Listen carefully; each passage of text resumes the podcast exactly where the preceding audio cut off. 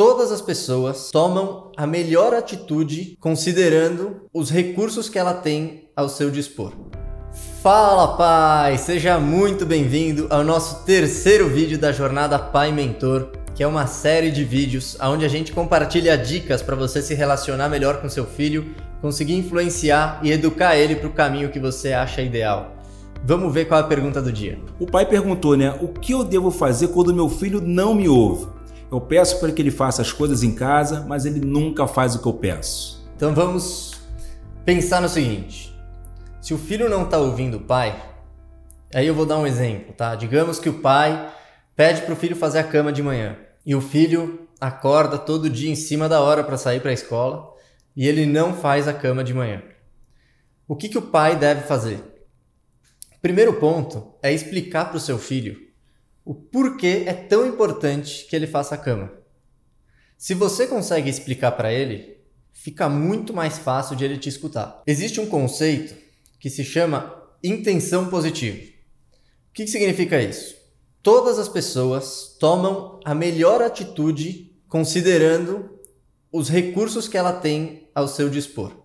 Então, se o seu filho não está fazendo a cama de manhã, é porque para ele faz mais sentido não fazer a cama do que fazer a cama. E aí você tem que conversar com ele para entender o que ele sente com relação a isso, o que ele pensa com relação a isso.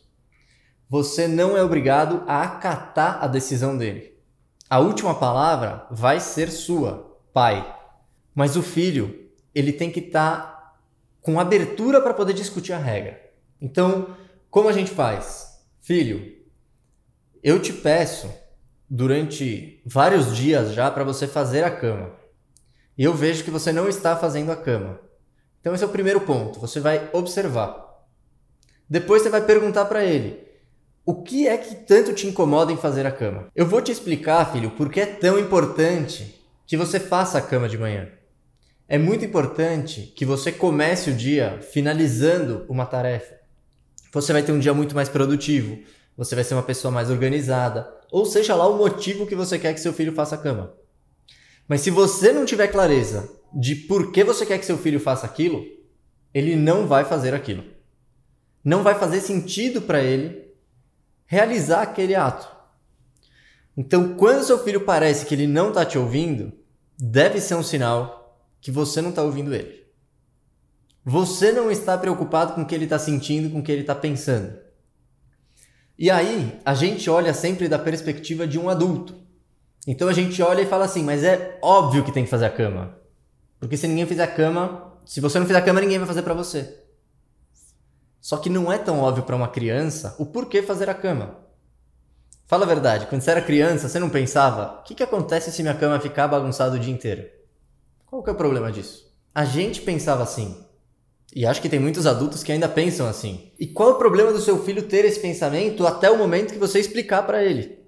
E falar, filho, é importante que a cama esteja arrumada por causa disso. E assim você vai conseguir fazer com que seu filho te escute mais. Então, resumindo o que a gente falou. O que fazer quando meu filho parece que não me escuta?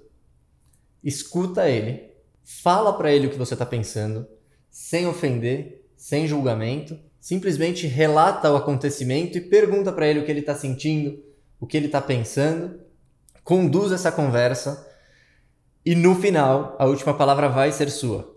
Por mais que ele te conte sentimentos e dificuldades para ele ele fazer aquilo que você está pedindo, você vai precisar conduzir ele para uma conversa de perguntas do tipo: a gente precisa que a cama seja feita e eu te expliquei o porquê isso é importante. Você não é obrigado a concordar com a importância disso, mas você vai ter que cumprir isso. Aqui na nossa casa, a gente segue algumas regras, e essa é uma das regras. Então você vai cumprir isso. Como nós podemos fazer para que isso seja feito da melhor forma possível, da forma mais agradável possível, da forma que menos te incomode? Mas isso vai ter que ser feito. Mas percebe, depois que você escutou seu filho, você está tendo um diálogo e não um monólogo.